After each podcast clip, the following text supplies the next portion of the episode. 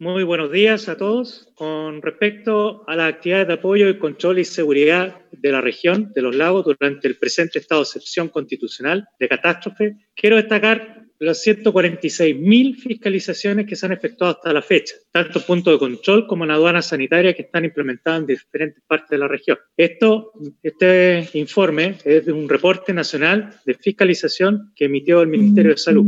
Y estas fiscalizaciones representan el 6% del total realizado en todo el territorio nacional, lo que nos posiciona como la región que más controles ha efectuado en el sur austral del país, alcanzando una cobertura del 16% de la población, que somos 891.000 habitantes en la región de los lagos.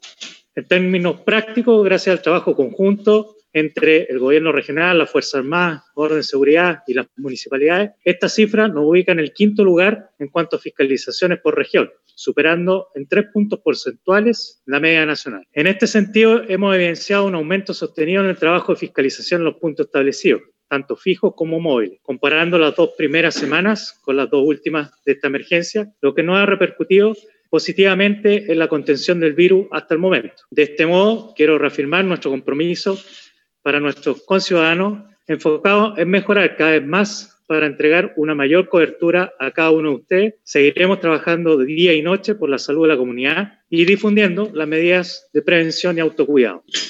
Por otro lado, decidí trasladarme hasta la comuna de Maullín para reunirme con el alcalde Jorge Westermayer, aquí a mi lado, e interesarme en terreno acerca de las medidas que están adoptando para mitigar el avance del virus COVID-19. Acá vamos a tener una reunión en donde me ha manifestado su intención de seguir apoyando las diferentes tareas que van orientadas a controlar y prevenir la propagación del virus. Terminado este punto, de prensa, nos dirigiremos a inspeccionar el trabajo, nuestro efectivo aquí en la comuna y luego iremos a ver el funcionamiento de uno de los controles vehiculares que está funcionando en la municipalidad. Tal como las semanas anteriores, seguiremos visitando comunas las cuatro provincias con el propósito de entregar una señal de unidad de trabajo conjunto con las municipalidades. Por último, en cuanto al total de detenidos durante la jornada por infringir el toque queda, se registraron 27 personas, 10 de Puerto Montt, 5 en Fresia, 2 de Frutillar, 2 de Yanquihue, 7 de Puerto Vara y 1 en Castro. Cabe, mencionar que por concepto de cuarentena, en Osorno hubo 46 detenidos, lo que da un total de 73 personas detenidas durante la jornada de ayer.